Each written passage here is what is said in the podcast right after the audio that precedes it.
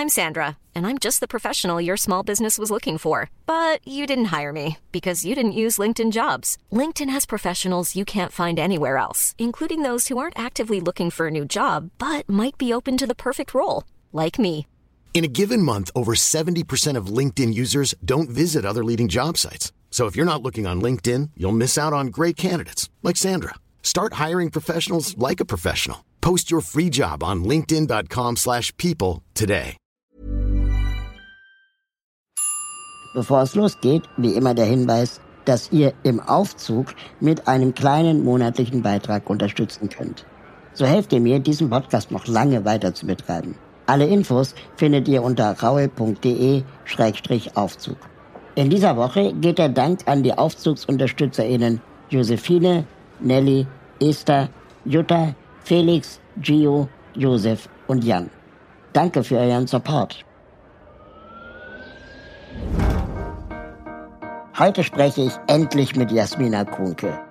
Jasmina ist Comedy-Autorin, roastet Felix Lobrecht und ist mir das erste Mal vor vielen Jahren auf Twitter mit ihrer Aufklärungsarbeit zum Thema Rassismus begegnet.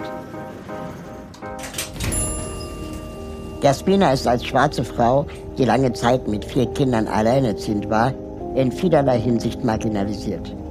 Über ihre Erfahrungen hat sie ein Buch namens Schwarzes Herz geschrieben. Sie erhält in trauriger Regelmäßigkeit Morddrohungen von rechts und ihre private Adresse wurde sogar im Internet veröffentlicht, sodass sie umziehen musste. Unser Gespräch war so intensiv, dass schon nächste Woche Teil 2 folgt. Aufzugtür auf für Jasmina Kunke.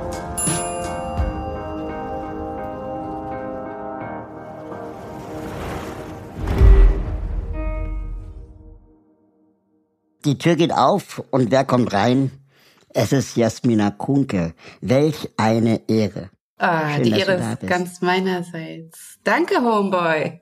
Bevor wir anfangen, alles Gute nachträglich zum Geburtstag. Dankeschön. Das heißt, stimmt, das habe ich schon vergessen. Ich bin jetzt in so einem Alter, da vergisst man das. Auch ganz gerne. Aber hast du gefeiert? Ähm, ich habe ganz klein gefeiert, ja. Immerhin. Ganz, ganz, ja. Also, ja, war, war total schön. Ich habe irgendwann an Weihnachten, ähm, dann vor ein paar Jahren schon, viele Jahre her, irgendwann die Erkenntnis gehabt, du bist dann erwachsen, wenn du mehr Geschenke verschenken musst, als du bekommst. Ey, das ist tatsächlich so. Das ist tatsächlich so. Und das, Ja, das Return on Invest voll. nimmt ab. Ja, und äh, das Ding ist, ich find's auch ein bisschen kacke. Ja, voll. Ich find's auch ein bisschen kacke. Weißt du, dann kommen meine Kinder und geben mir so gemalte Sachen. Ja. Und so, na, weißt du, wenn du so vier hast, dann kriegst du halt viermal gemalte Sachen über sehr viele Jahre. Und dann denkst du dir, ja, okay, ich hab's verstanden. Ist ja schön, dass ihr basteln könnt.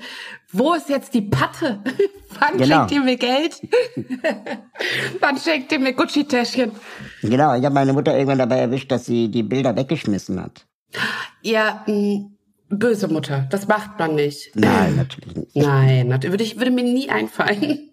Eine riesige Kiste, Keller voll, habt ihr wahrscheinlich Ja, selbstgemalten aber, ja. Bildern. Ein Keller extra nur für Bastelsachen. nur für Ein, ein ganzes. Museum für deine Kinder. Ja. Richtig. Gab es schon mal eine merkwürdige Situation, die du in einem Aufzug erlebt hast? Boah, ich muss gerade nachdenken. Ja, Oh ja, oh ja. Ich habe so eine richtig gute Story. Erzähl. Was? ich, ähm, mein Mann hat in Leipzig gearbeitet und ähm, damals waren wir noch relativ frisch zusammen und ich habe ihn äh, besuchen dürfen. Und er war in so einem sehr, sehr edlem, teurem Hotel und ähm, das kannte ich äh, nicht. Und ich habe mich wahnsinnig gefreut. Jetzt erst bin ich da angekommen, dann wurden meine Koffer getragen. Das habe ich schon komplett überfordert. Da habe ich meine letzten 50 Cent zusammengesucht, um dem Portier mein Geld zu geben. Und wusste aber, dass es in diesem Hotel ein Spa gibt. Und ich habe extra ein Bikini eingepackt und habe mich wahnsinnig gefreut, weil ich noch nie in einem Spa war. Also das, äh, wer ähm, vielleicht so wie ich mal armutsbetroffen war, weiß, das, das kennt man nur aus dem Fernsehen. Und während mein Mann arbeiten gegangen ist, habe ich gedacht, so machst du dir einen richtig tollen Tag im Spa und als äh, damals noch alleinerziehende Mutter von vier Kindern, das ist ja einfach ein wahnsinniges Highlight. er hat äh, mir den Bademantel übergezogen, über den Bikini, bin in diesen Schluffen ab zum ähm, Aufzug und ähm, fahr so runter und dann hält der Aufzug und eine Gästin will zusteigen, guckt mich an und fragt, entschuldigen Sie bitte, gehören Sie zum Housekeeping Service? Boah. und ich in meinem Bademantel gucke sie an und sage so, nee, ich gehöre zum Escort Service für Ihren Mann. Ja, sie ist dann nicht mit weitergefahren, sie ist ausgestiegen. Was für eine geile, schlagfertige Antwort. Ja, aber ich weiß auch nicht, wo die herkam in dem Moment. Wahrscheinlich einfach, weil ich so resilient schon bin. Ne? Ähm, ich habe mich auch jahrelang für diese Antwort sehr gefeiert. Das ist jetzt nicht äh, Usus, dass ich sofort so eine schlagfertige Antwort habe. Also das muss man echt können. Ich habe einmal einem Polizisten gesagt, als er mich ermahnt hat, weil ich bei Rot über die Ampel fuhr. Es gab weit und breit kein Auto. Ähm, da meinte er, ja, Sie sind kein gutes Vorbild. Und dann habe ich zu ihm gesagt, Sie tragen eine Waffe, Sie auch nicht. Uh. Und da musste er lachen. Echt? Ja. Ach geil. Ja, dann hat er wenigstens cool rea reagiert. Ne? Das hätte ja auch echt äh, im wahrsten Sinne des Wortes nach hinten losgehen können. Aber hallo. Bei den Brüdern. ja, da, da sitzt der Schuss dann gern mal locker. Richtig. Ähm, aber diese Schlagfertigkeit, hast du dir die es ist, also wenn man deine, deine Twitter-Accounts liest, da, äh, beziehungsweise deine Tweets liest, äh, da kommen wir auch später noch zu, ähm, äh, dann hat man das Gefühl, du hast eigentlich auf jede Situation eine geile Antwort. War das schon immer so? Mm, wahrscheinlich nicht. Also ich war ähm, ja als Kind äh, ganz, ganz schüchtern Mhm. und ähm, musste aber, was du wahrscheinlich kennst, relativ schnell irgendwie mit den Gegebenheiten umgehen, weil ich gemerkt habe, ich werde natürlich anders behandelt. So. Und die Menschen, ähm, ja, trauen sich auch schon mal komische Dinge zu sagen in unserer Gegenwart. Mhm, total. Ne? Also wo, wo wir wa- wahrscheinlich also einfach nie auf die Idee kämen, das, das machen manche aber einfach. Und weil mir das so wahnsinnig unangenehm war und ich weiß nicht, ob du das kennst, ich war auch nicht so mittelpunktsorientiert. Ich fand das total unangenehm, aber ich war halt immer im Mittelpunkt. Genau. Ne? Und ich habe also mit der mit der Schüchternheit war das schwieriger und schlimmer auszuhalten und ich habe auch das Gefühl gehabt, dass die Menschen sich viel mehr rausgenommen haben. Deswegen. Mhm. Ja. Und dann habe ich sehr hart äh, daran gearbeitet, ähm, dass, dass, dass ich da so eine Antwort drauf habe, dass eben wie im besten Fall die Frau sofort merkt, okay, mit der nicht und steigt aus. Und ich habe meine Ruhe. Weil also ich würde tatsächlich, also natürlich gibt es auch Situationen, wo ich mich blöd benehme oder so, aber ich würde, glaube ich, nie einer fremden Person einfach so krumm kommen. Das, das liegt mir einfach gar nicht. Aber trotzdem ist ja jede, jede Situation, wo man dann so ein schlagfertig antworten muss, ja trotzdem so ein, so ein Mikrostich, ne? Also man kann das ist ja nicht ganz weg. Mm, Nee, und ich glaube tatsächlich, also es gab eine Phase, da bin ich viel entspannter damit umgegangen. Hm. Mm, Zumindest für mein Umfeld entspannter. Ich weiß nicht, ob das für mich entspannter war. Ich habe halt ganz lange meine, meine Emotionen ähm, wirklich stark unterdrückt. Also ganz, ne, also so, dass ich tatsächlich auch mich in Lebenssituationen befunden habe, wo ich heute sagen würde, das war nicht ich selbst. Und das ist überhaupt nicht ähm, diese lebensfrohe ähm, Person, die ich eigentlich bin. Und ich war dann lieber still und zurückhaltend und ähm, habe mich lieber komplett isoliert, als dass ich mich der Gefahr aussetze, ähm, diese Mikrostiche zu erhalten. Und heute kommuniziere ich das und sage den Leuten auch, weil das, du weißt selber, es ist nicht immer bös gemeint, aber es tut halt ja trotzdem weh und dann sage ich das auch genauso und sage ich auch, ey, ich weiß, du meinst es überhaupt nicht böse und ich ähm, werte das auch nicht als Angriff, aber klar ist, es ist verletzend. Als ich ähm, in der Schule war, früher, da wurde mir immer gesagt, ich wäre der Klassenclown. Ähm, und meine Mutter meinte, du musst nicht immer witzig sein. Und ich habe wirklich erst sehr spät, wahrscheinlich Anfang 20 oder so, realisiert, dass das eigentlich auch eine Art Abwehrstrategie war, um, wenn ich schon auffalle, dann auch was darzubieten oder irgendwie um gemocht zu werden, weil ich auch als behinderter Mann angewiesen darauf war oder bin, dass man mir hilft und dass man mich mag Mhm. so dass dann ähm, ich auch erst spät realisiert habe, wer ich eigentlich wirklich bin vom Charakter her. Und Voll. gleichzeitig aber auch wahrscheinlich mein Humor so geschärft habe und internalisiert habe, dass ich das auch gar nicht mehr immer ablegen kann. Ja. Ja, ich glaube, da sind wir beide uns sehr, sehr ähnlich. Also ich äh, muss auch sagen, ich war ganz viele Jahre genau diese Person, die ich heute wahrscheinlich ähm, auch öffentlich sehr hart kritisieren würde. Mhm. Wahnsinnig problematisch. Token, absolut Token. Also ähm, und natürlich wurde ich da wesentlich anders von meiner Umwelt, habe ich eine ganz andere Wertschätzung erhalten oder wurde leichter gemocht, mhm. als das heute der Fall ist. Ne, es ist halt eine bewusste Entscheidung, mache ich mich in dem Moment angreifbar und, und unbeliebt oder bin ich dieser Pausenclown, der ich auch war, und gehe mit und bin genau diese eine, die, also sonst wäre ich auch nicht in dem Job der Comedy-Autorin gelandet, die ähm, all diese Gags mitmacht und es auch noch vorantreibt. Ne? Mhm. So. Und das ist bei mir, boah, nicht mal, ich glaube, vier oder fünf Jahre maximal. Ich würde so viele Sachen, so viele Gags nicht mehr machen, die ich äh, vor drei, vier Jahren noch gemacht habe. Ich habe ähm, neulich einen ganz spannenden Podcast äh, mit dir und äh, Till Reiners gehört. Ähm, ich glaube, es war vor zwei Jahren, mhm. da, da warst du bei ihm zu Gast. Und was ich wirklich super angenehm fand, war, dass ihr mal wirklich über die Arbeit geredet habt und erst später über ähm, ja das, was was dich gesellschaftlich, äh, sagen wir mal, ähm, vor allem aufregt, sondern eben einfach rein über die Arbeit. Und da war ich mir am Ende nicht mehr ganz sicher. Arbeitest du noch als Comedy-Autorin oder ist das Vergangenheit? Also ich mache nicht mehr viel als Comedy-Autorin, mhm. ähm, auch relativ bewusst, weil, also ich weiß nicht, ob, also ich weiß, du hast einige Comedians, mit denen du äh, auch, auch gut befreundet bist. Ne? Ähm, ich weiß nicht, ähm, inwieweit du einen Einblick in den, in den Job der Comedy-Autorin hast. Gar nicht so viel, ehrlich Gar gesagt. nicht? Okay. Nee, nicht ähm, so viel, ne? Es gibt tatsächlich so ähm, eine Handvoll Comedy-AutorInnen, mhm.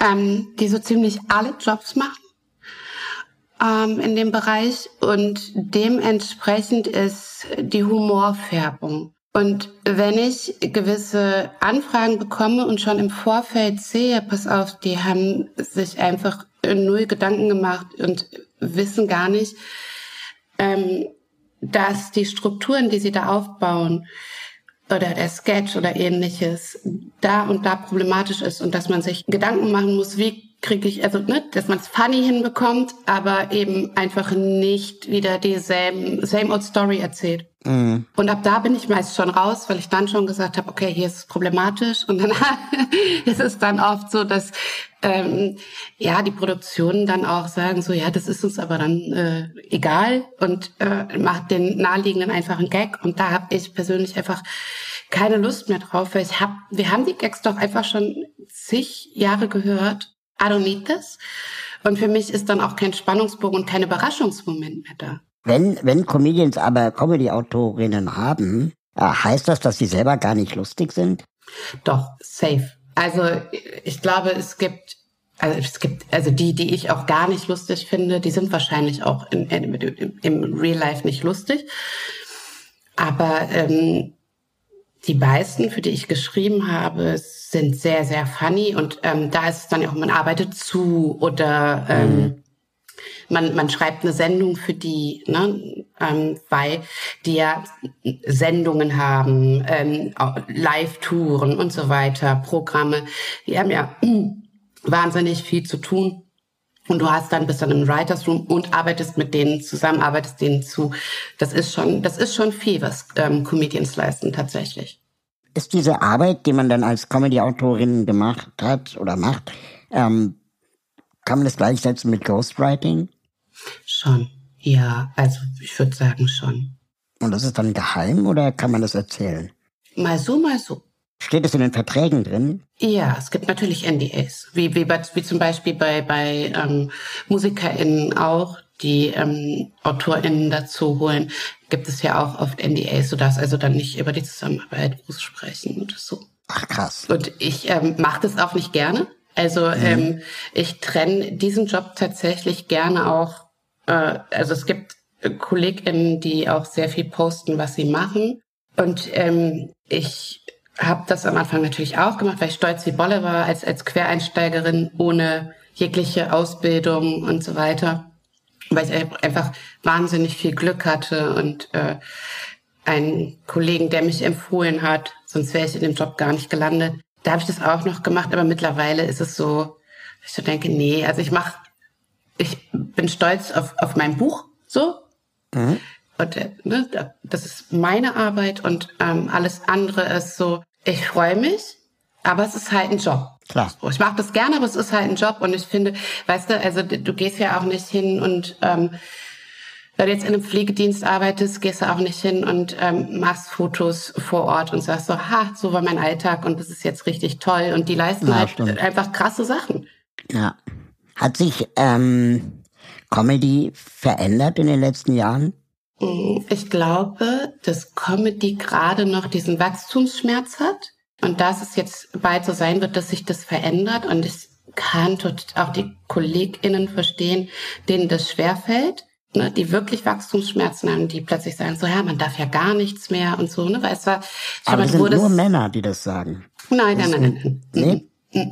Also ich habe jetzt gestern Bully Herbig das sagen mhm. lesen, ich mhm. dachte so, okay, wundert mich jetzt nicht, dass du auch das denkst. Nee, aber, nee. aber tatsächlich ähm, sind es auch äh, alte weiße Frauen. Also das ist, okay. das ist ja, mh, mm, ich bin auch nicht so, dass ich sage, dass ähm, alles der alte weiße Cis-Mann ist, sondern dass äh, weiße Frauen können durchaus auch alte weiße Cis-Frauen sein. Ne? Also Klar. die Haltung kann da ähnlich sein und gerade in der Comedy äh, ist es oft so, dass es auch Frauen betrifft. Jetzt nicht die, die wir sowieso schon als progressiv wahrnehmen und wo man merkt, okay, sie haben es vielleicht noch nicht ganz verinnerlicht, aber they try. Sie versuchen es immerhin. Mhm. Ja, und ich verstehe das ein bisschen, weil wenn du dir vorstellst, du hast dein Leben lang irgendwie Applaus für etwas bekommen und Bestätigung für ein Verhalten und dafür sogar das als Alleinstellungsmerkmal irgendwie gehabt. Ne? Es war ja irgendwie, so ein Comedian ist ja was Besonderes, ist eine Person des öffentlichen Lebens. Und ähm, alle haben dir immer gesagt, das ist mega tolles, was du machst. Und plötzlich ist da, ist da so eine, sind da so Leute, die sagen, ja, das geht gar nicht. Mhm. Ne? Also du stellst halt dein ganzes Weltbild plötzlich in Frage und hast dann ist es, dann ist es natürlich viel leichter zu sagen, äh, diese ganze Situation gerade und diese Bewegung passt mir überhaupt nicht, weil die nehmen mir die Lebensgrundlage. Aber andererseits muss ich halt auch sagen, dass dieser Job, das ist, das ist, glaube ich, eine Ehre, das machen zu dürfen. Es ist, glaube ich, eine wahnsinnige Ehre, ähm, dafür so viel Anerkennung und Liebe und, und Beifall zu bekommen, was viele ja als schon gegeben hinnehmen. Ne? Und dafür, finde ich, kann man auch ein bisschen bereit sein, was zu tun. Mhm. Das, soll, das ist Arbeit. Mhm. Ne? Und wenn man jetzt Forscherin ist, dann kann man auch nicht sagen, ich habe jetzt das und das erforscht und dann ist Fini, sondern wenn du dann merkst, oh, da ist noch eine neue, noch irgendwie eine neue, weiß ich nicht, sie ein neues Wunder aufgetan, dann machst du doch da weiter. Hm. Ich finde es ganz interessant, weil ähm, ich habe echt wirklich mich wenig mit Comedy auseinandergesetzt, aber so Phänomene wie Aurel Merz. Mhm. Die sind ja neu dazugekommen äh, in dieser ganzen Wokeness-Debatte, wenn es äh, äh, um Comedy geht. Und, und mir fällt schon auf, dass es auch eine neue Form von Comedy ist, die da passiert. Also dann einfach Machtverhältnis mal umgedreht werden, hinterfragt werden. Und ähm, ist das, weil du gerade sagst, Wachstumsschmerz, ist es dann vielleicht auch einfach auch ein Betreten einer neuen Welt, wo ganz viel Comedy-Potenzial wieder drinsteckt?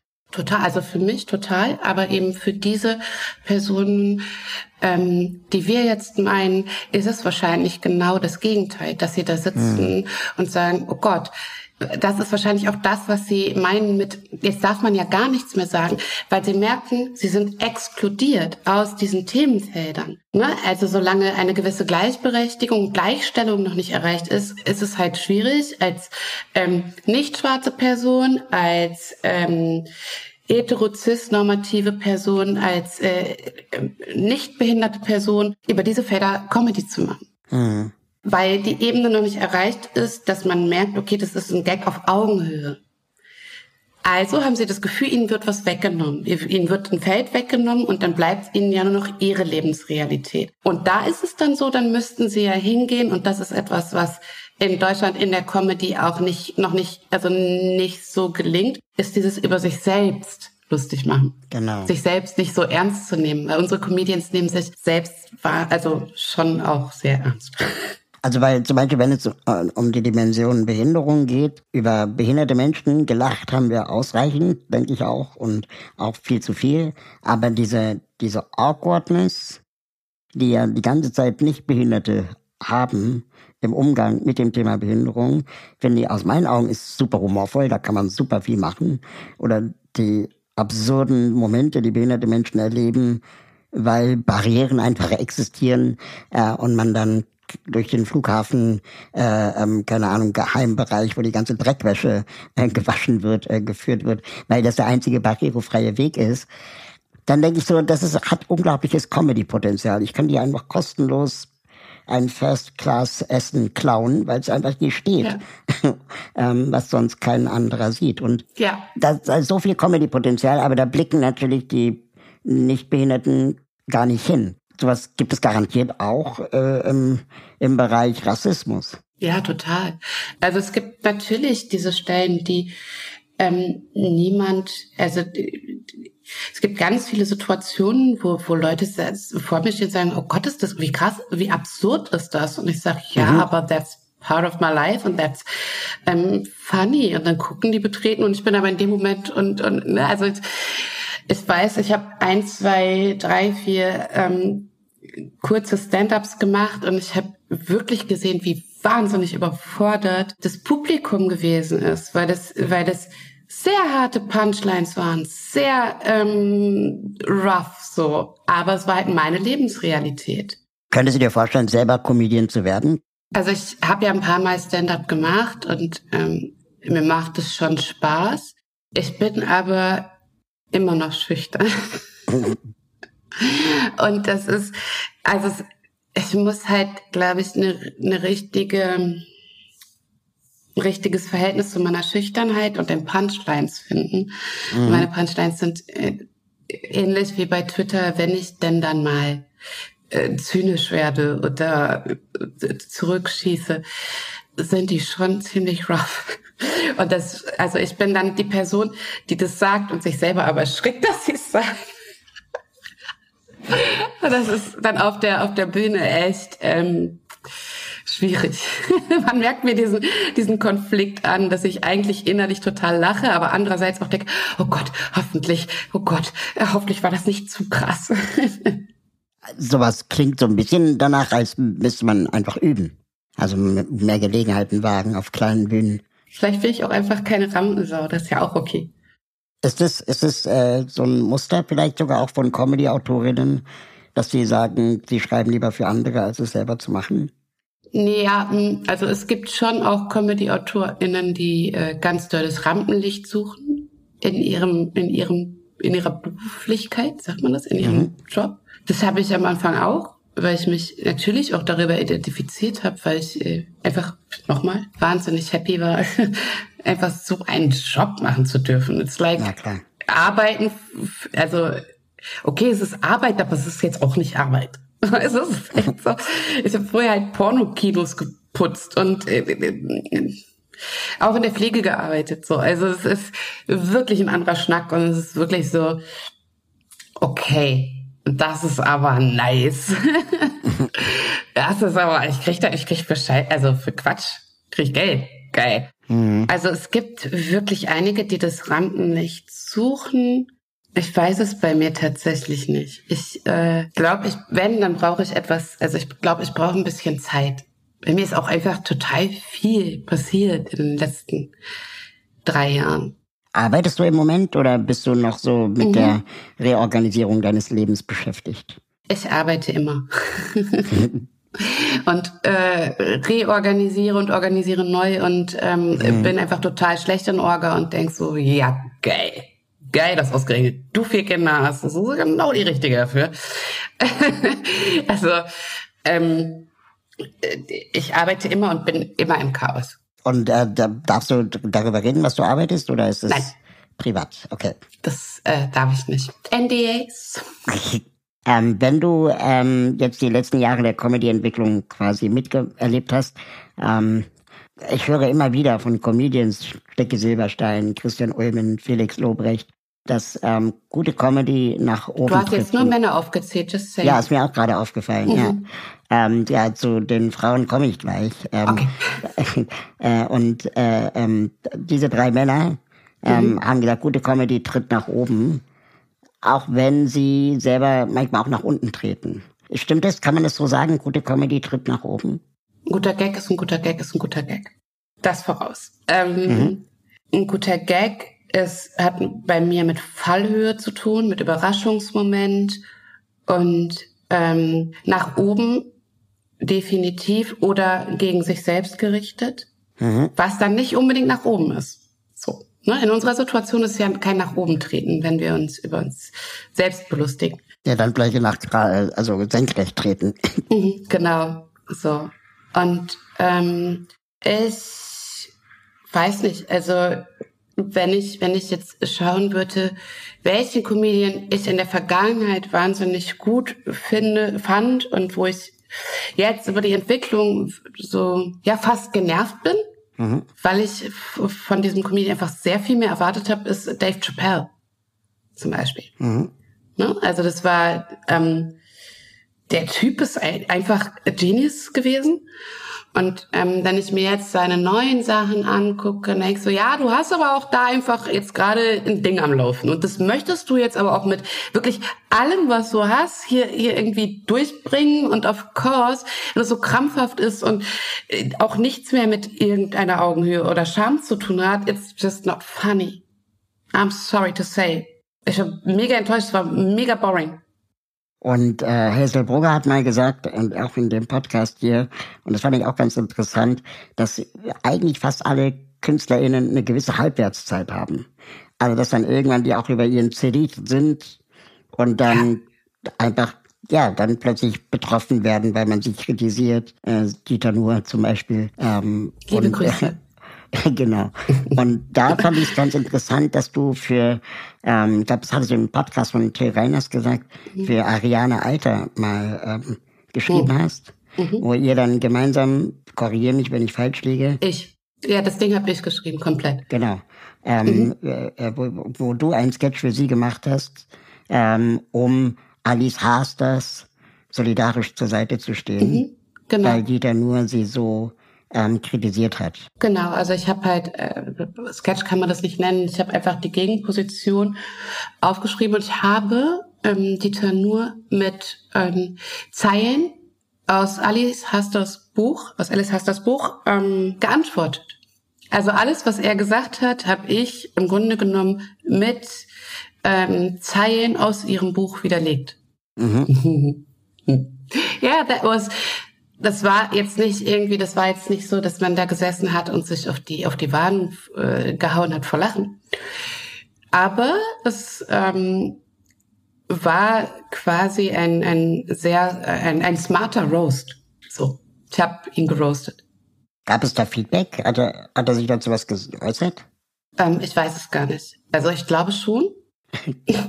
Aber ich bin mir jetzt nicht sicher. Ach, ich, also ganz ehrlich, ich kann die auch nicht, kann ja auch nicht immer alles ähm, beobachten, was die alle so über mich erzählen. Das ja, schaffe ich zeitlich gar nicht. Also hätte ja gar kein Hobby mehr. Wenn du sagst, Comedy, gute Comedy ist gute Comedy ist gute Comedy, ähm, da hatte Felix Lobrecht in einem Podcast mit dir, ich glaube, du warst bei ihm zu Gast oder er bei dir? Nee, er bei dir. Ja, bei mir. Genau. Äh, da meinte er, er hätte irgendwie ein, äh, aus den USA einen Witz gehört, wo, wo jemand sagt, ähm, er hat einen Obdachlosen gesehen mit seinem Hund und der Hund sagte, oder er hat sich gefragt, was der Hund wohl denkt und der Hund dachte, äh, wann hört dieser Spaziergang endlich auf? Ja. ich musste lachen. Ja, same. Same. Also wenn man, wenn man, also die Ebene ist ja nicht, dass man sich über den ähm, wohnungslosen, heimatlosen ähm, äh, belustigt, sondern tatsächlich ähm, sich in die Position des Hundes begibt. Das ist ja die Fallhöhe. Es ist mhm. ja nicht irgendwie so, ey, ähm, wir machen uns hier über einen ähm, Menschen lustig, der in einer äh, schlimmen Situation lebt, sondern äh, wir versetzen uns ähm, ja in, in den Hund. Das ist äh, aber auch ähnlich wie Bill Burr es gemacht hat. Ähm, da ging es auch um Hunde irgendwie und da sagt er so, da hat er den, den in dieses Zwiegespräch zwischen Gott und äh, Hund und ähm, irgendwie zählt ein Labrador auf, hier, du bist mit den ganzen Menschen, bist hier der, der, der den ganzen Zeit den Ball holt, dies, das und irgendwann kommt es halt zum Rhodesian Ridgeback und er sagt, und du, du jagst Löwen. Und der Rhodesian Ridgeback so, what the fuck, was? Warum, was? Ja klar, Löwen, na klar, klar, klar. Das ist okay, cool. So, und das ist auch eine Ebene, das ähm, fand ich irgendwie, das, das, das mochte ich. Und das als Hundefan, also es ist jetzt auch, äh, ich hoffe, dass jetzt nicht irgendwelche Tierfreundinnen jetzt böse sind, arme Fan. So. Als ich zum ersten Mal dich auf Twitter erspäht habe, da hat es relativ lange gedauert, bis ich, also ja, lange Stunden, nicht Tage, äh, bis ich realisiert habe, dass hinter dem Twitter-Handle Quattromilf äh, du steckst. Ähm, der Name Quattromilf ist ja in sich eigentlich schon ein Witz, äh, mhm. beziehungsweise Comedy. Ähm, wie wichtig ist es, dass man über sich selbst lachen kann? Also mir gelingt das total gut, was, äh, glaube ich, ganz, ganz viele Menschen fehleinschätzen. Ne? Ich glaube, wenn man mich nicht kennt und nur mein Twitter wahrnimmt, ich glaube, da denkt man, ich bin eine wahnsinnig ernsthafte Person und ähm, würde überhaupt keinen äh, Spaß verstehen und könnte mich überhaupt nicht über mich selbst belustigen. That's not true, weil ich, also ich bin elf Meter ohne Torwart. Wirklich. Also mhm. jemand, der so als, ja, sich auch so seltsam im Leben anstellt. und diese Schicksalsschläge und all das, ne, also wenn ich da nicht mit Humor dran gehen würde, ich glaube, dann könnte ich mich einsagen. Ich glaube, dann müsste ich einfach, also ich glaube, dann könnte ich nicht mehr er leben. Das würde nicht funktionieren. Ja, das, das klingt gut, nicht mehr er leben. Das klingt gut.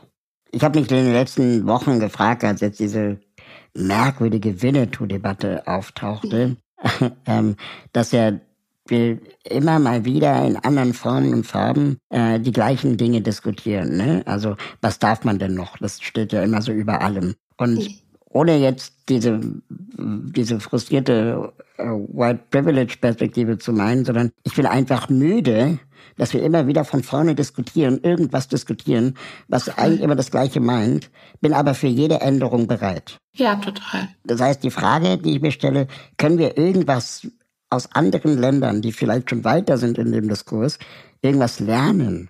Nee, ich glaube nicht. Also ich glaube, dass wir gerade weltweit in einer Situation sind, in der es, ich weiß nicht, ob das das richtige Wort ist und ob man das sagen darf. Da bin ich mir tatsächlich gerade nicht sicher. Mhm. In einer Form Kulturkampf. Darf man das Wort mhm. sagen? Das ist korrekt, oder? Es fühlt sich so an, ne? Ja, in einer Art Kulturkampf weltweit sind. Ähm, aber es kommen ja auch so, also ich glaube tatsächlich, es gibt Dinge, bei denen haben wir Menschen das Gefühl, wir haben nichts mehr in der Hand und es ist für uns unveränderbar. Das ist die mhm. Klimakatastrophe, die uns überfordert, sowohl Absolut. emotional als auch intellektuell.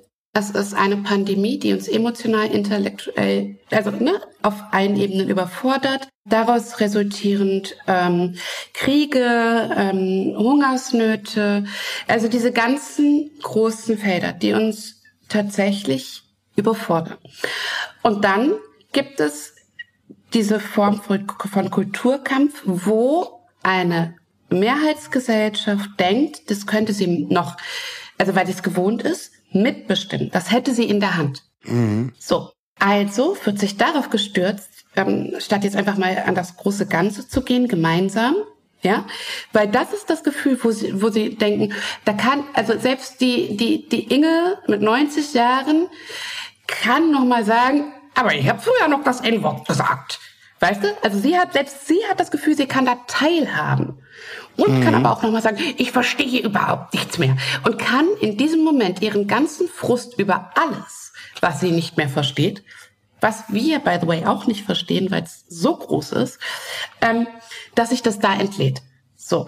Und aber eigentlich entlädt sich ja was anderes da drin. Das ist doch ein anderer Frust, den sie eigentlich meint, den sie spürt. Naja, also dann kommt ja noch diese ähm, The Great Replacement, Gasterzählung, also die Erzählung vom großen äh, Austausch. Mhm. Wir wissen, und du wirst es äh, selbst auch wissen, wir wissen, äh, dass diese Erzählweise bereits vor der NS-Zeit begonnen hat, in der SS-Zeit. Und das hat uns über Bande nämlich auch betroffen. Also sowohl dich als auch mich. Oder ne, also unsere Vorfahren, Vorfahrinnen. Ja. Ähm, und wir wissen, dass die Erzählweise sich über Jahrhunderte jetzt aufgebaut hat. Und Tatsächlich ist es so, dass dadurch, dass nie eine anständige Entnazifizierung, anständige ähm, Entkolonialisierung, keine, keine, also der Dialog läuft ja schon komplett falsch, dass das alles nicht passiert ist. Und immer noch obenauf neue Erzählweisen wie ähm, dann gab es die GastarbeiterInnen, die auch nicht wirklich willkommen geheißen wurden und immer neue mh, mm, Probleme geschaffen wurden, damit meine ich nicht äh, die, die Migration als Problem, sondern tatsächlich die Herangehensweise und die mangelnde Bereitschaft ähm, des Staates und der Gesellschaft zu integrieren. Genau, dass es immer hieß, ihr kehrt ja dann zurück. Genau. Ja. Und dann kam und das sagen die jetzt wieder, ne? Also natürlich. Ich jetzt, Hubertus Heil sagt jetzt gerade wieder, ganz aktuell, ähm, ja, wir müssen jetzt irgendwie den Fachkräftemangel mit Zuwanderung lösen. Und dann bekommen die so eine Art Chancenkarte, ja. wo sie dann ein paar Jahre hier bleiben also, dürfen. Du denkst so, Alter. Wir machen immer wieder dieselben Fehler. Nichts gelernt. Überhaupt nicht. Dann kam Sarrazin mit seinem Buch und dann, ne, also dann kam, das war dieser, dieser Punkt, wo es gekippt ist, weil eine breite Gesellschaft wieder diese Erzählweise vom Great Replacement, also dem großen Austausch, wieder als Narrativ mitgegeben, das wurde ihnen mitgegeben und sie tatsächlich glauben, dass der weiße, hetero, cis, cis Mann, Frau, ähm, dass die jetzt marginalisiert werden. Das ist der Punkt. Ja. Dass wirklich nicht Betroffene das Gefühl haben, sie wären jetzt die Marginalisierten, weil sich eine vermeintliche Minderheit, die als äh, Übermacht wahrgenommen wird und hochstilisiert wird, ähm, ja, sich äußert.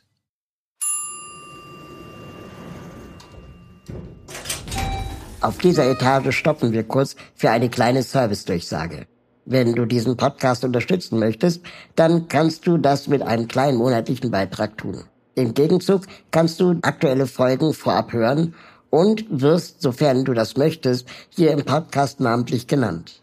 Alle Infos findest du auf raul.de-aufzug. Okay, Ende der Durchsage. Viel Spaß mit dem zweiten Teil der Folge. Und dann kommen so, also als die Corona-Pandemie anfing oder auch schon davor eigentlich, ähm, äh, da, da, da kommen dann so PolitikerInnen, egal welcher Partei im Übrigen, die dann, die dann sagen, ja, ja wir müssen den, den, ähm, den Menschen, die sich abgehangen fühlen vom gesellschaftlichen Wandel, wir müssen denen zuhören.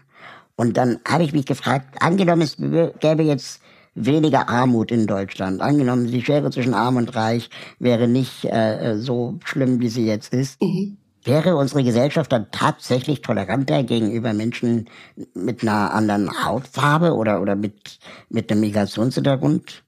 Äh, das ist, das ist äh, eine gute Frage, weil tatsächlich glaube ich das nicht. Also was ich glaube ist, dass dadurch, dass ich selbst armutsbetroffen war, weiß ich, dass man dann auch nur ein gewisses Kontingent an Kapazitäten hat. Mhm. Das heißt, allein deshalb war ich schon auch längere Zeit token und habe einfach versucht, irgendwie zu überleben, weil ich sowieso schon so einen wahnsinnigen Überlebenskampf hatte. Ja, also wenn du nicht weißt, wie wir jetzt am nächsten Tag das Brot bezahlen, dann, dann äh, denkst du okay. nicht darüber nach, irgendwie, ähm, was, was jetzt kulturell irgendwie los ist. So, dann denkst du halt, ja, die da oben labern eh alle. So, oder können die nicht mal anständig mit uns reden, muss das hier die ganze Zeit hier Gymnasialsprache sein, ich verstehe kein Wort. Mhm. So. Mhm. Ähm, es, das ist ein Punkt, aber es wäre fatal zu glauben, dass ähm, zum Beispiel Rassismus eine, eine, eine Sache der Bildung wäre oder das, ähm, also weil Rassismus auch immer mit Klassismus äh, einhergeht. Ähm, dafür gibt es einfach einen viel zu großen Haufen sehr, sehr schlauer Nazis. Ja. Das wäre total fatal, das ähm, zu ähm, unterschätzen und auch zu unterschätzen, dass es eigentlich keine bürgerliche Mitte mehr gibt. Mhm. Ne?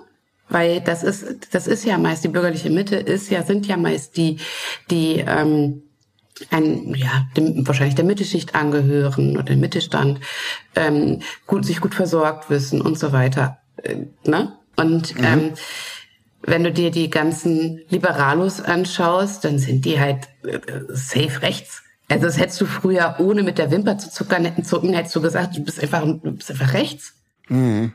Felix Lobrecht, äh, weil du gerade das Thema Klassismus angesprochen hast. Mhm. Ich fand ihn ganz interessant, der hat in einem ähm, Interview ähm, bei SRF äh, Philosophie, äh, Stunde der Philosophie, ähm, ja, einen ganz interessanten Punkt angesprochen, wo er gesagt hat, dass wir Comedy ähm, beziehungsweise überhaupt diese ganzen gesellschaftlichen Diskurse über Ungerechtigkeiten viel zu selten aus der Perspektive des Klassismus beleuchten. Und ähm, er sagt, dass da auf der einen Seite natürlich auch Comedy-Potenzial drin steckt, aber unabhängig davon ganz viele Probleme, die wir gesellschaftlich haben, mindestens auch klassistisch begründbar sind und nicht automatisch sexistisch oder rassistisch. Ähm, weil, und oft gibt es dann natürlich Intersektionalitäten.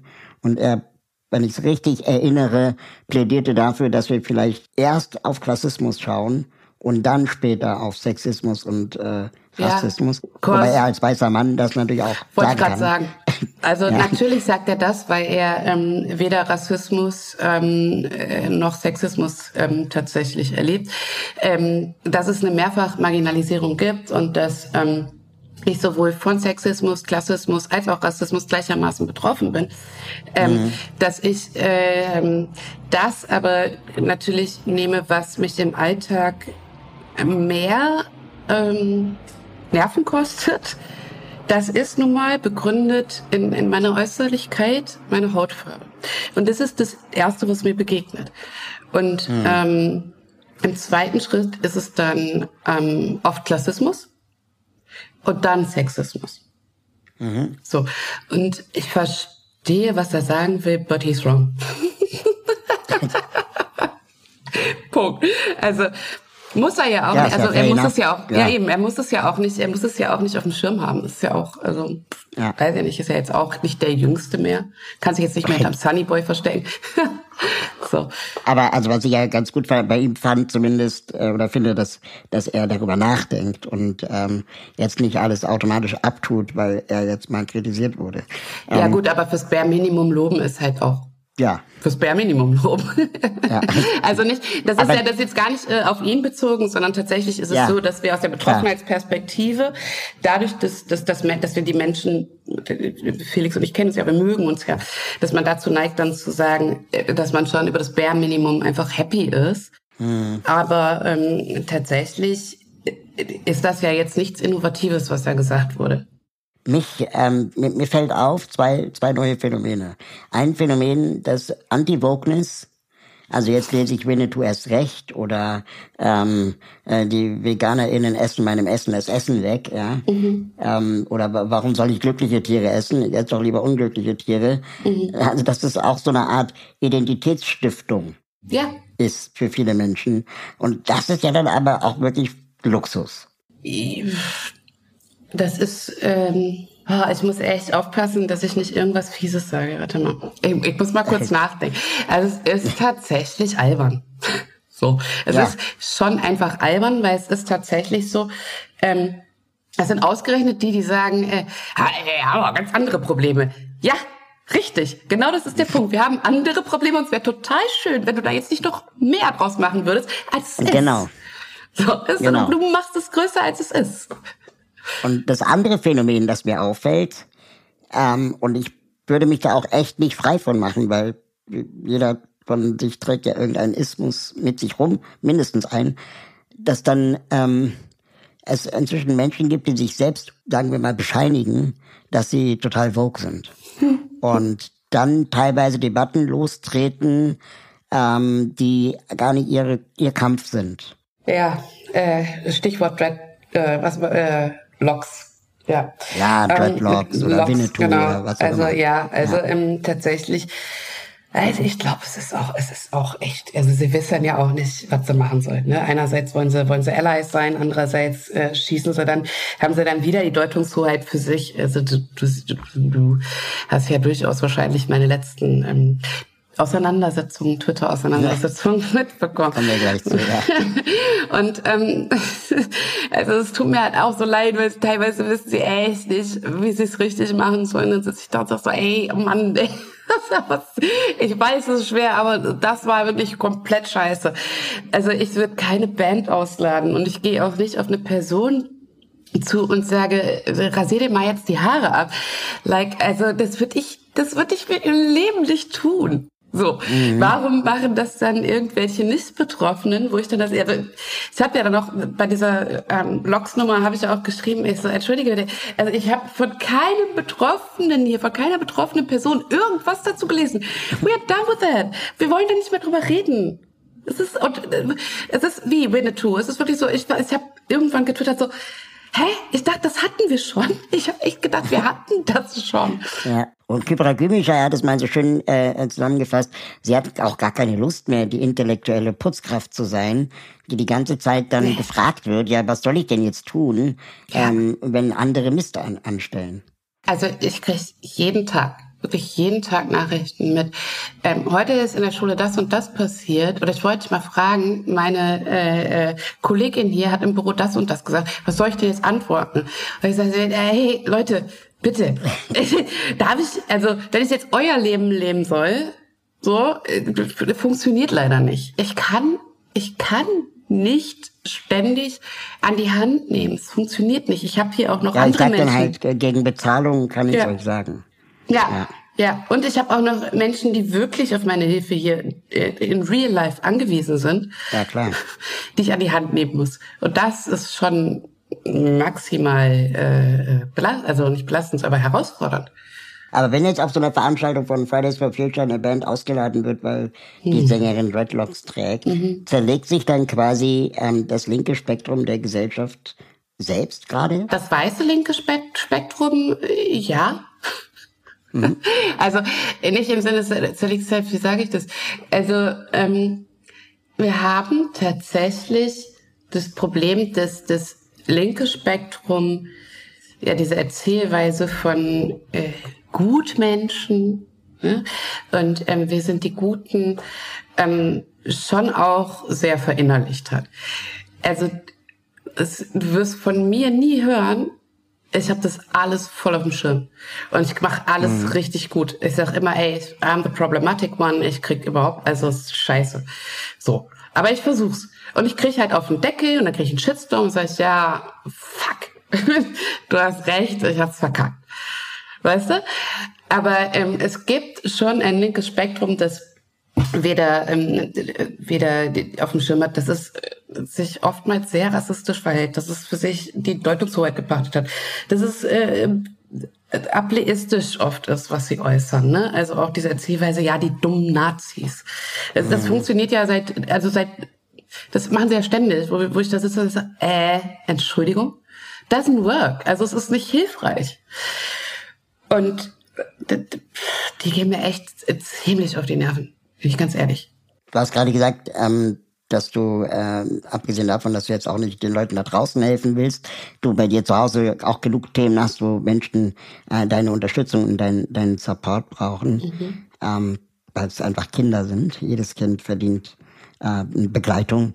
Ähm, wie, was gibst du deinen Kindern mit auf den Weg? Mm, schwierig. Ich glaube, ähm, zu wissen, wer sie sind, mhm was sie können, was sie nicht können, ähm, gut mit ihren Mitmenschen umzugehen, aber auch auf sich selbst zu achten ähm, und dass ich sie liebe. Über alles. Schön. Ja. Ich habe, ähm, wenn, wenn, wenn man sich so deine, deine Interviews durchliest und, und Podcasts anhört, dann ziehst du auch manchmal über deine Kinder her, ne? dass sie dann einfach auch mal nerven und so. Und ich glaube, das macht eine gute Mutter aus. Ne? Also eine gute Eltern macht es das aus, dass sie einfach auch mal sagen, sorry, aber, ähm, Kinder können auch echt ätzend sein. Das ist nicht immer alles Ey, geil. Voll. Also ich möchte sie auch nicht auf dieses Podest heben. Ich äh, ja. beobachte das auch immer gespannt bei vielen anderen, weil Ich glaube, wenn man ähm, diese kleinen Personen auf so ein wahnsinniges Podest stellt, dass sie tatsächlich vielleicht irgendwann verinnerlichen, dass ganz viele Dinge selbstverständlich ist und dass sie Dinge auch einfach von vornherein verdienen. Was sie von vornherein verdienen, ist, ist ähm, eine, eine, eine gute Auseinandersetzung, ein gutes Miteinander. Aber es gibt viele Dinge, die muss man sich halt erarbeiten. Und mhm. auch miteinander erarbeiten. Also auch eine Beziehung ist Arbeit, auch eine, auch eine Beziehung zwischen Mutter und Kind ist Arbeit ähm, für beide Seiten. Und mh, mm, ich glaube, viele Menschen wären ebenfalls sehr erstaunt, wenn sie den Umgang hier wahrnehmen würden. Meine Kinder haben eine wahnsinnig geile Humorebene. Das feiere ich total. Die sind äh, wirklich funny. Und die haben dadurch, dass, dass ich eben auch ganz klar formuliert habe, boah, du gehst mir total auf den Sack, ich liebe dich, aber du gehst mir auf den Sack, boah, was war echt scheiße. Und wir dann darüber lachen. Ähm, so ähm, einen ganz guten, eine ganz gute Fehlerkultur und ähm, ich glaube, die sind ganz zufrieden. So. Kennst du zufällig die Netflix-Serie Raising Dion?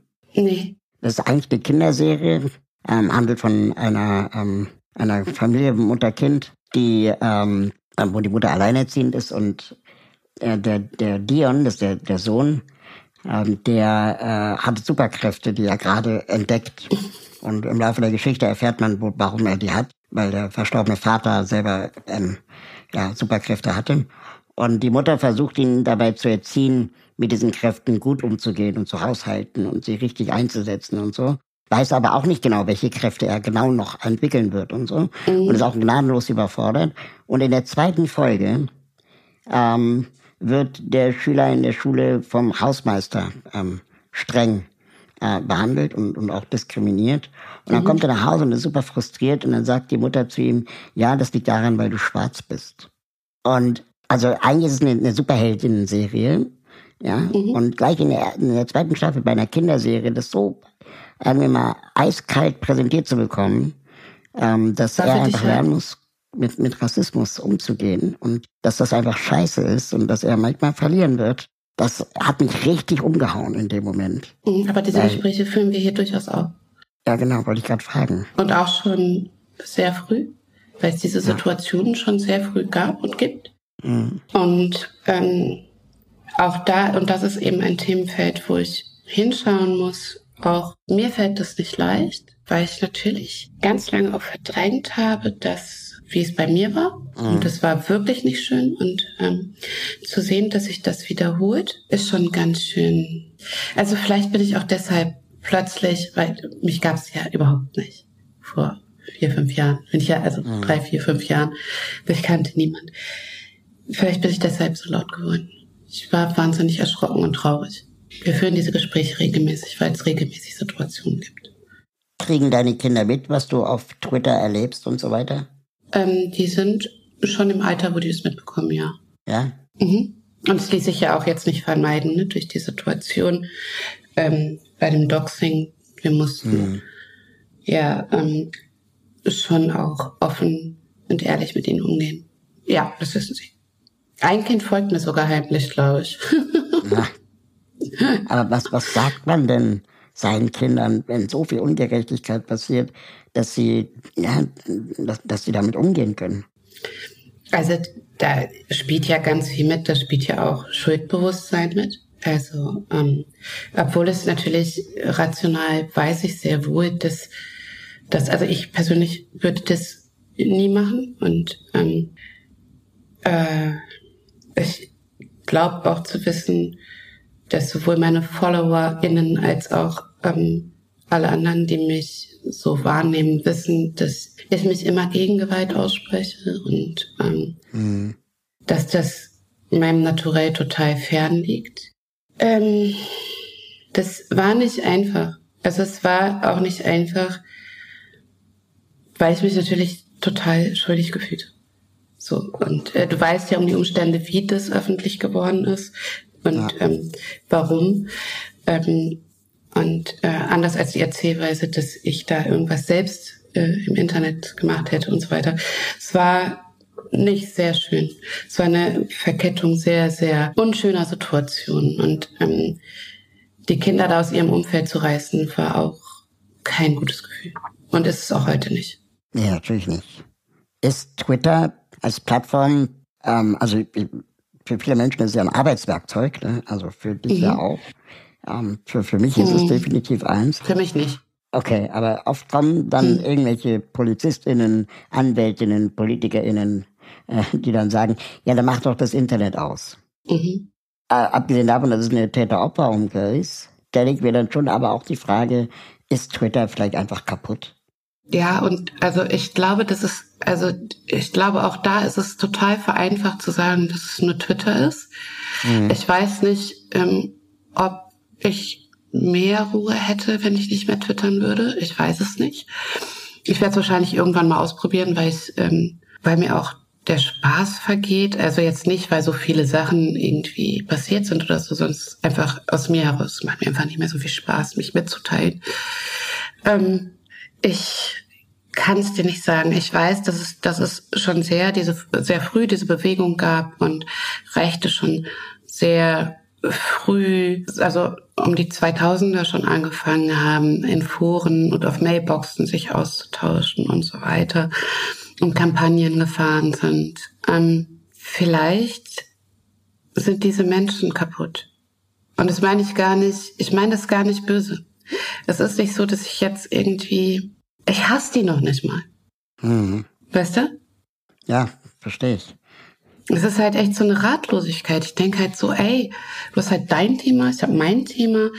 Ähm, offenkundig bist du in ganz vielen Dingen ein Menschenfeind, weil das betrifft ja nicht nur mich, das ist ja wirklich bei jeglicher Marginalisierung. Und ähm, frag mich, wann man, also warum man nicht an den Punkt kommt zu sagen, ey, ich guck mal bei mir, was da los ist.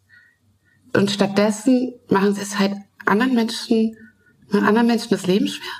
So, I get it. Vielleicht war mhm. dein Leben nicht cool. Und es tut mir total leid. Weißt du? Also du hast mein Mitgefühl dafür. Ja. I'm not an asshole. So. Und auch jetzt, selbst wenn jetzt rauskommen würde, wer diese Personen waren, es wäre die letzte, die jetzt irgendeinen Rachefeldzug starten würde. Mhm. Ja, verstehe ich. Jetzt, wo du, sagen wir, bist du wie lange auf Twitter? Vier Jahre, fünf Jahre? Ich habe, ich hab, wie gesagt, ich weiß es nicht, weil ich ja diese Facebook-Verknüpfung hatte und ja. getwittert habe, ohne es zu wissen. Richtig klug. Okay, dann sagen wir viele Jahre.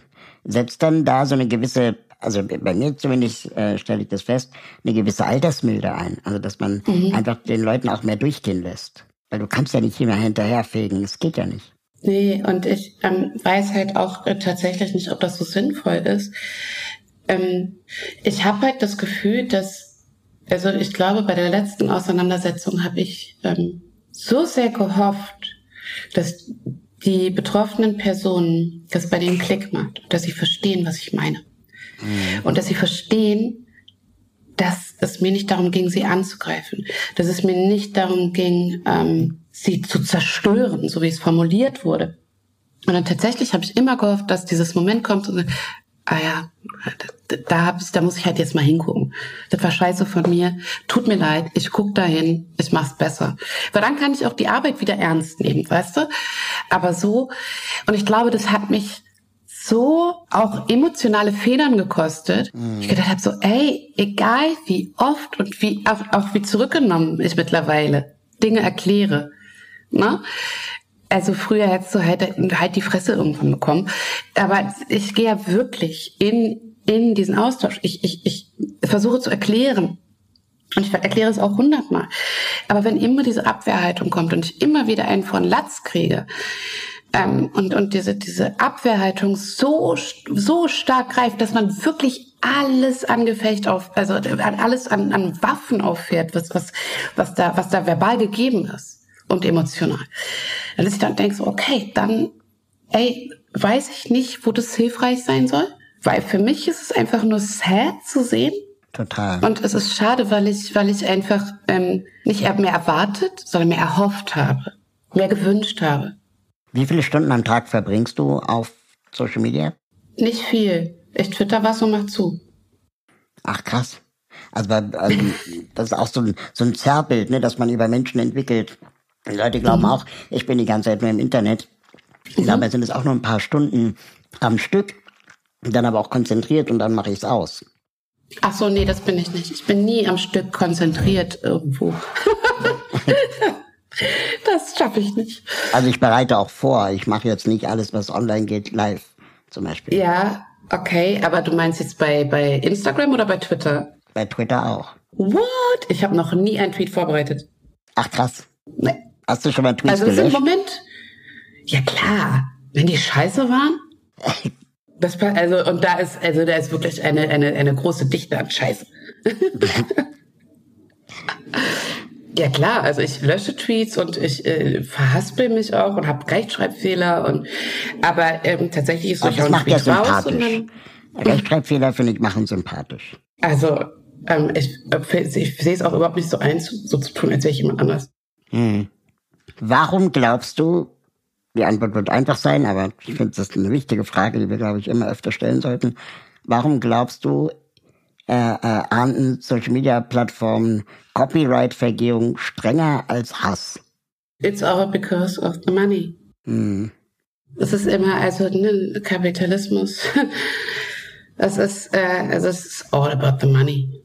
Immer. Das heißt, wenn wir, Und wenn wir Hass, Hass, Hass, monetarisieren Hass verkauft. könnten, Ja. Also na Hass tun wir, ja, tun sie ja. Also es ist ja nachweislich, dass, dass Social Media Plattformen Hass monetarisieren können, weil es Emotionen weckt und weil die Emotionen Okay, dann dazu führen, dass jemand es mehr nutzt und so weiter und so fort. das heißt, man müsste irgendwie Counter-Speech monetarisieren. Ja. Dann wäre es Man ganz müsste schlimm. Anreize, man müsste Anreize schaffen, dass die Menschen versuchen, sich ein bisschen zu benehmen. Mhm. Weil das, wenn es Geld geben würde, da würde selbst ich schreiben, sehr geehrte Damen und Herren, selbst mich würden sie damit abholen. Du hast vorhin gesagt, und ähm, das fand ich ganz bemerkenswert, dass äh, du letztendlich eigentlich alle Marginalisierungen, fast alle Marginalisierungen in dir trägst. Ja, Also es, äh, du äh, kennst es, weißt es, wie es ist, sexistisch behandelt zu werden, ähm, rassistisch, ähm, dann klassistisch. Und dann habe ich jetzt Chronisch gelesen, krank. genau, habe ich jetzt gerade gelesen, dass äh, MECFS äh, dich begleitet. So komisch das jetzt klingt, aber du bist davon betroffen. Nee, das ist okay. Ist es, ähm, also würdest du auch sagen, du bist äh, ja, behindertenfeindlich, also bist du betroffen von Ableismus? Ähm, nee, weil, also tatsächlich, ähm, ist schwierig. Also äh, zum einen ist es, ist es, glaube ich, oft ein Unterschied, ob die Behinderung sichtbar ist. Mhm. Ne? Ähm, ich bin ja schon sehr, sehr lange krank. Also wirklich sehr, sehr lange. Und es gab auch Situationen, wo man mir angesehen hat, dass ich schwer krank bin. Und ähm, wo ich auch unterstützende Geräte an meinem Körper getragen habe, weil ich sehr äh, krank bin. Wobei ich dafür auch äh, sehr gut gelebt habe. Äh, alles an Rock'n'Roll mitgenommen habe. Ne? Also ich, ich äh, kann, kann ja jetzt nicht so tun, als äh, wäre ich in irgendeiner Art und Weise vernunftsbegabt und ähm, würde so leben, wie es äh, meiner, meinem Körper äh, zustehen würde. Oder diese, äh, diesen Erkrankungen sehr viel Raum geben. Tatsächlich ist es aber so, dass dadurch, dass ich in der Jugend so schwer krank war und als Kind, dass ähm, es gewisse Erzählweisen gab von ich wäre faul oder eine Frustration von ähm, ja Gleichaltrigen, weil ähm, dann plötzlich hieß, also ich hatte halt ganz lange einen Event Recorder. Ich weiß nicht, ob du weißt, was das ist. Das ist eine Verkabelung fürs Herz und so. Und ähm, ich habe dann aber trotzdem, du hast halt diese Klebis überall, und ich habe dann halt trotzdem irgendwie einen Top getragen. Und dann war es so, ja, guck mal, damit will sich auch wieder ein Mittelpunkt spielen, ne? Und Ach du Scheiße. ähm, ja, ja, und das ging dann so weit, dass sie echt gedacht haben, so, ähm, dass ich halt so tue. Und das sind natürlich Erzählweisen, die sind schon ein bisschen ableistisch, glaube ich. Ja, voll. Also dieses Faulsein und ähm, äh, Mittelpunkt oder ähm, nicht verstehen, dass ich hilfebedürftig bin.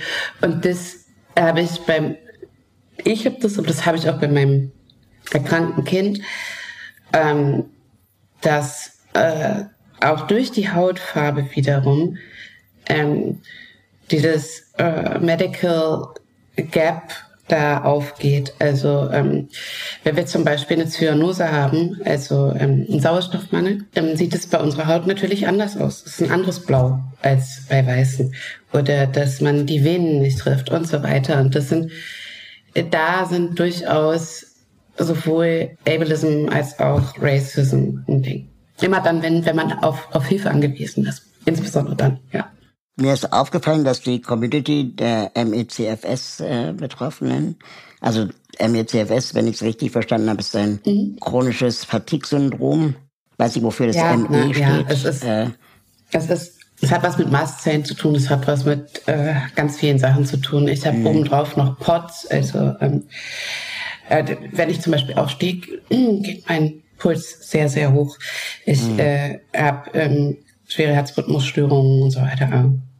Das ist Aber weil die Community, die Community der MECFS-Betroffenen ist online unfassbar gut organisiert, äh, wie yes. mir irgendwie auffällt.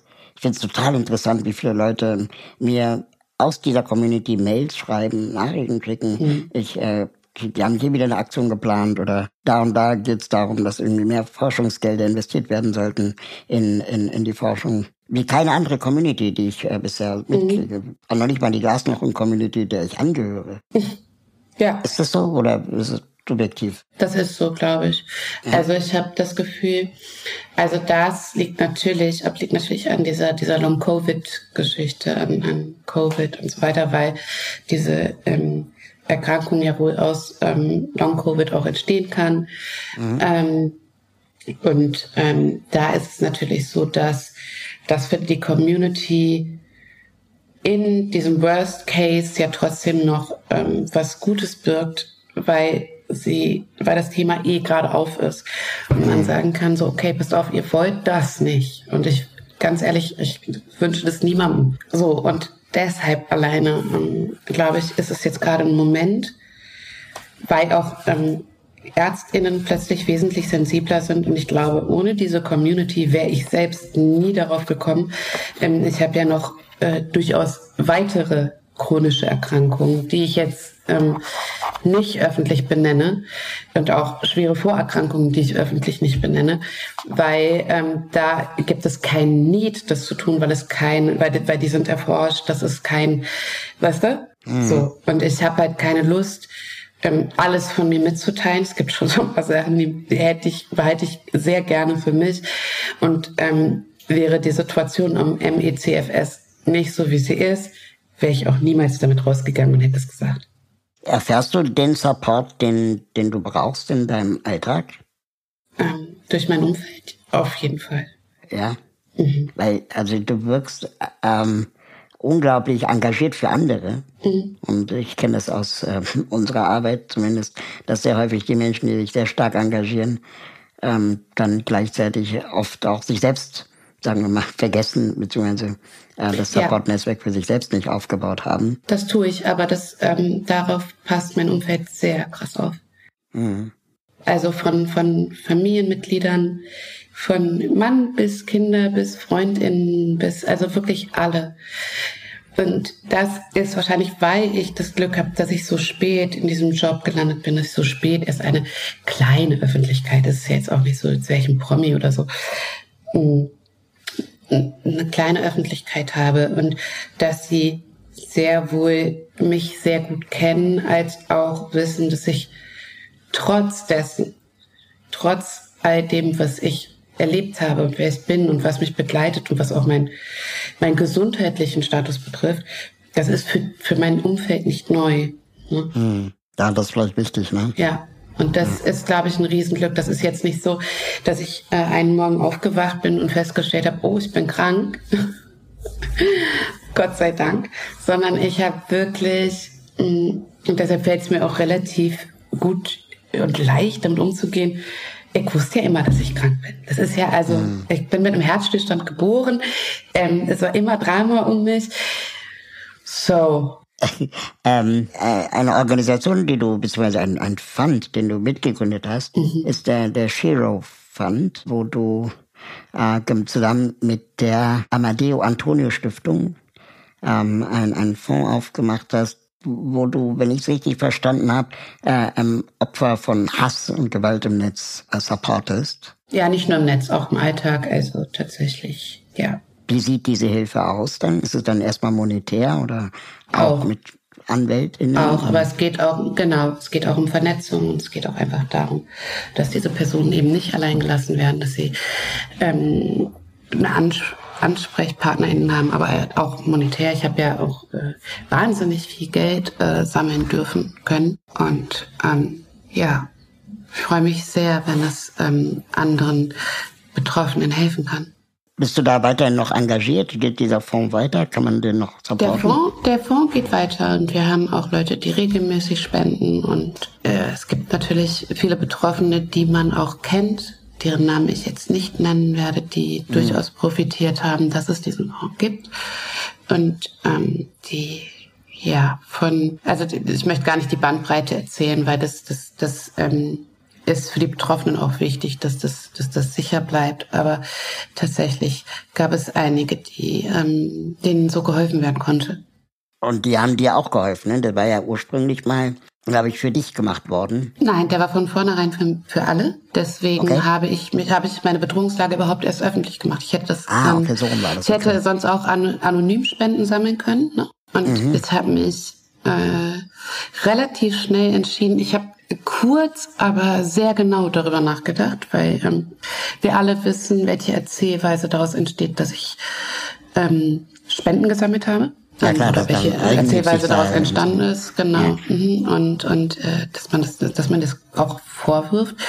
Ähm, Fakt ist aber, ich sehe nicht ein, dass wenn ich nicht geschützt werde und ich keine Unterstützung durch den Staat erhalte, ähm, ich Juristinnen von meinem hart verdienten Geld äh, bezahlen sollte oder mhm. ähm, Security bezahlen sollte, ähm, während die TäterInnen ähm, geschützt werden, indem sie eben nicht, indem eben nicht weiter ermittelt wird. So und ähm, das war einfach ähm, eine bewusste Entscheidung. Ich habe wir haben das innerhalb von 48 Stunden, das ganze Ding gestemmt, inklusive Logo, inklusive, also allem. Mhm. Dann wahnsinnig tolles Team, die, die mich unterstützt haben. Und von vornherein war klar, okay, das hier, also in dem Moment, als ich da saß, das ist ja noch in der Bedrohungslage selbst gewesen, als ich diese Entscheidung getroffen habe, war mir klar, ich möchte, dass anderen, die in dieser Situation sind, geholfen wird. Und ich glaube tatsächlich, dass das eine Charaktereigenschaft von mir ist, ähm, die schon sehr hervorsticht oder die irgendwie, wo sich viele darauf einigen können, dass ich äh, in, in wirklich schlimmen Situationen oder, oder schlechten Situationen hingehen kann und trotzdem etwas Gutes draus machen kann. Und das ist mir mit diesem Fund da gelungen, glaube ich. Ich glaube, das hat gut funktioniert. Das weil ich vorhin mit, äh, dass du äh, sehr stark für andere dich dann auch einsetzt und, und, und engagierst und ich das unglaublich äh, stark fand, dass das dann auch gleich so geframed wurde von deiner Seite aus, zu sagen, okay, es geht nicht um mich, es ist ein grundsätzliches strukturelles Problem in diesem Land. Wir werden das, wenn mit deiner Erlaubnis gerne auch in den Show Notes äh, ähm, als gerne. unterstützenswerte Organisation nennen. Gibt es noch eine andere Organisation, von der du überzeugt bist, mhm. Äh, äh, die man unterstützen kann? Es gibt äh, wahnsinnig viele gute Sachen. Ähm, ich äh, habe ja eine, eine, auch eine persönliche Geschichte zu Leave No One Behind. Die finde ich auch sehr unterstützenswert. Ähm, mhm.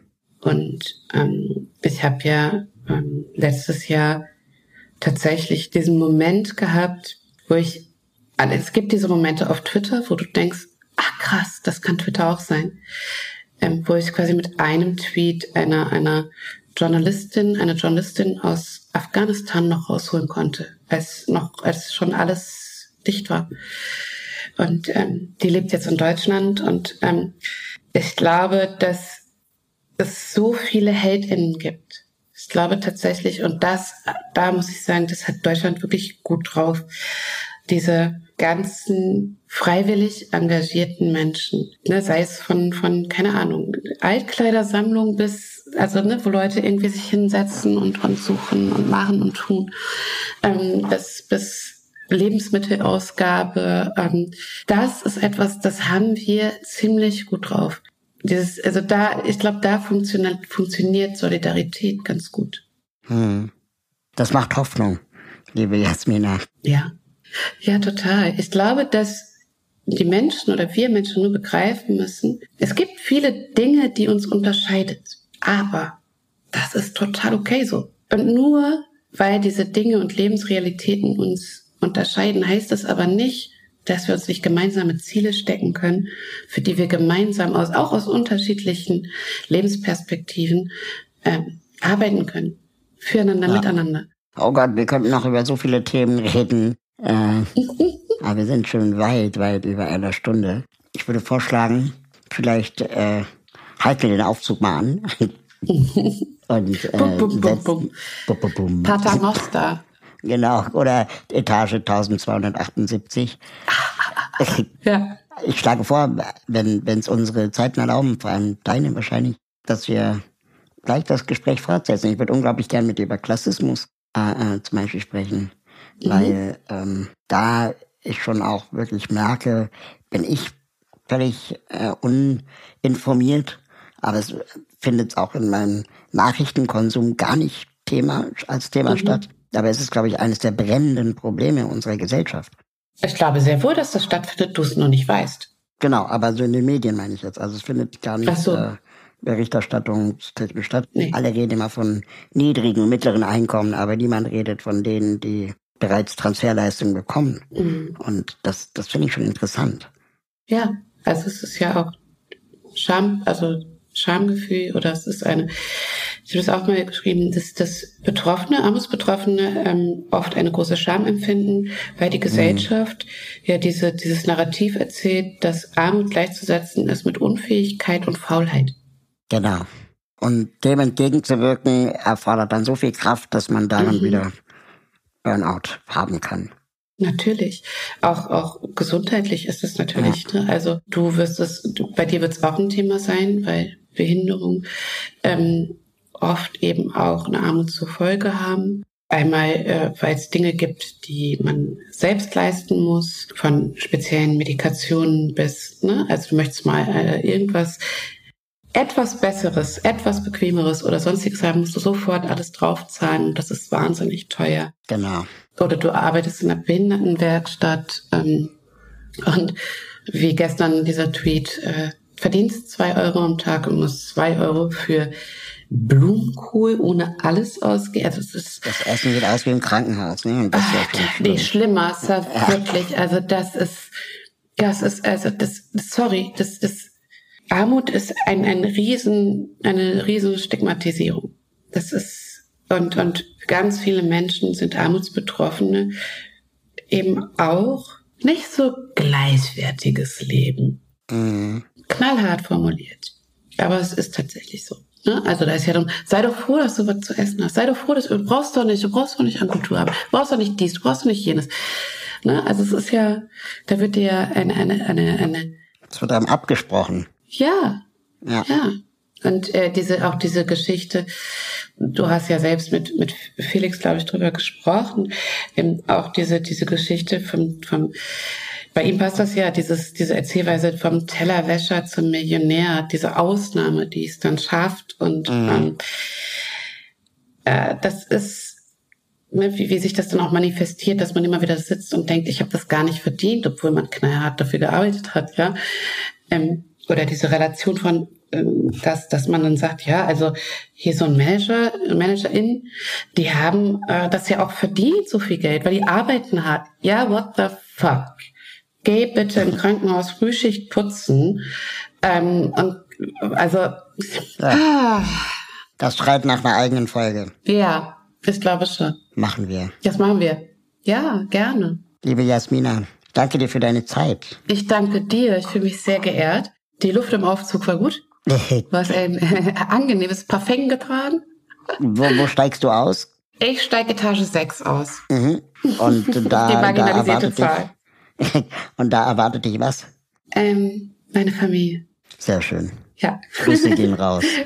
Mach ich. Und ich soll zurückgrüßen. Und jetzt musst Dankeschön. du mir sagen, wo du aussteigst. Und wer erwartet dich? Ich steige aus. Äh, im äh, Erdgeschoss und muss jetzt ganz, ganz schnell mir einen Kaffee besorgen. Äh, du nippst da so lecker an einem und ich denke, ja, verdammt, wo habe ich meinen gelassen? ja, den werde ich mir jetzt besorgen. Super, dann lass ihn dir schmecken. Mach ich. Dann. Tschüss. Auf bald. Danke fürs Mitfahren. Wenn ihr mögt und euch diese Folge Spaß gemacht hat, bewertet diese Folge bei Apple Podcast, Spotify oder wo auch immer ihr zuhört. Alle Links zur Folge sowie die Menschen, die mich bei diesem Podcast unterstützen, findet ihr in den Show Notes. Schaut da gerne mal rein. Wenn ihr meine Arbeit unterstützen möchtet, würde ich mich freuen, euch bei Steady zu begrüßen. Mit einer Steady-Mitgliedschaft bekommt ihr exklusive Updates von mir und die Gelegenheit, mich zweimal im Jahr persönlich zu treffen. Im Aufzug ist eine Produktion von Schönlein Media. Ich freue mich auf das nächste Mal hier im Aufzug.